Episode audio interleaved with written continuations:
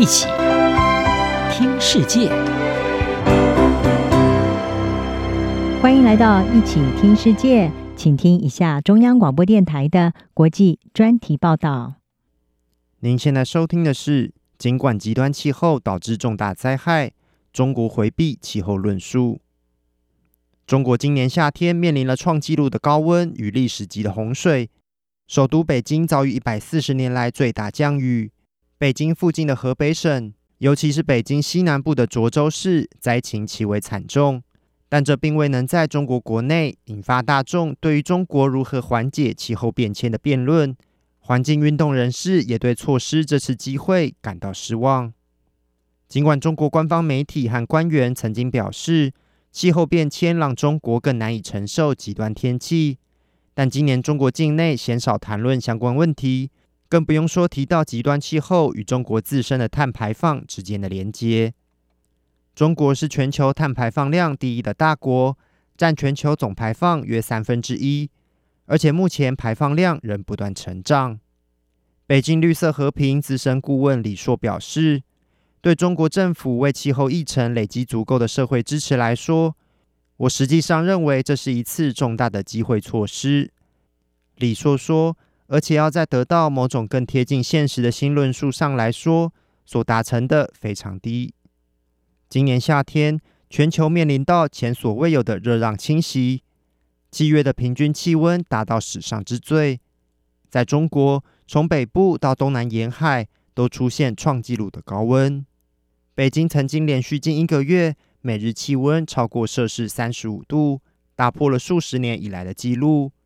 西北部的新疆吐鲁番更在七月十六号记录到超过摄氏五十二度的高温，创下中国史上最高气温的纪录。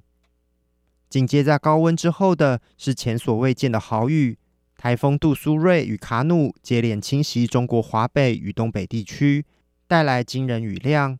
使得北京王家园水库降雨达到七百四十五毫米，创下一百四十年来最大降雨量。随之而来的洪灾也迫使北京和河北省疏散超过一百三十万人，并有数十人因此丧命。尽管这些高温与豪雨导致严重灾情，路透社报道，这些极端气候并没有转换为动能，推进中国在气候变迁上的讨论。报道指出，官方网络搜寻指标显示，尽管中国民众近几周在微博和中国最大搜寻引擎百度上广泛讨论恶劣天气，但关于气候变迁的搜寻量却没有大幅上升。相反的，根据搜寻结果，许多官方媒体聚焦于中国在对抗气候变迁上展现的领导力，以及呼吁已开发国家承担更多责任。从中国的政治运作来看，中国理论上完全有能力发起自上而下、由国家主导的运动，来支持政府的政策，让中国成为气候行动的领导者。不过，香港中文大学助理教授方克成今年六月发表了一篇论文，使用了威权环保主义的这个用词，指出北京运用气候讯息的方式与其他国家不同。方克成说，就像在中国的许多其他议题一样。气候变迁基本上是被媒体用来颂扬国家和最高领导人的一个议题，也被用来攻击美国和其他西方国家。事实上，中国对气候变迁的讨论并非一直如此。大约在十年前，一场由基层领导的空气污染行动，曾促使中国领导人清理充满雾霾的天空，特别是在首都北京。美国威斯康星大学麦迪逊分校传播学教授潘中党表示，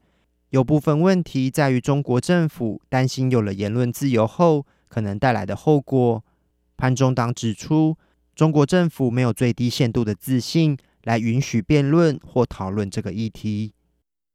中国国家主席习近平对非政府组织、公民社会和媒体自由的打压。使得任何来自基层的气候变迁行动的可能性变得非常小，并迫使倡议人士不得不适应这种情况，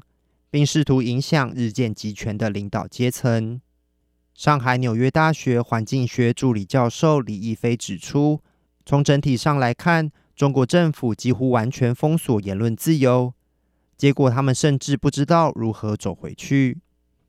美国气候特使凯瑞今年七月访问中国，重启了世界这两大温室气体排放国陷入僵局的气候对话。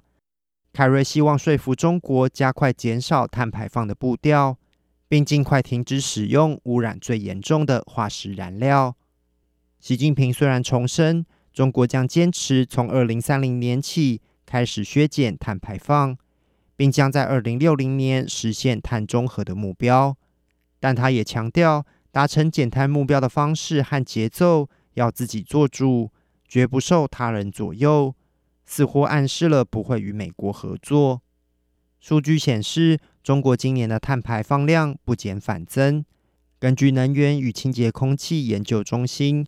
中国二零二三年第一季的二氧化碳排放量比去年同期成长百分之十，比二零二一年创纪录的水准增加大约百分之一。能源与清洁空气研究中心首席分析师米伟表示，尽管出现极端气候，中国近几个月强调的是有关能源安全，而非气候变迁的讯息。米伟认为，对中国来说，在此背景下强调中国的碳排角色，甚至要说已经制定政策来降低排放，将不符合其论述，而且可能太过切中要害。以上专题由郑锦茂编辑播报，谢谢收听。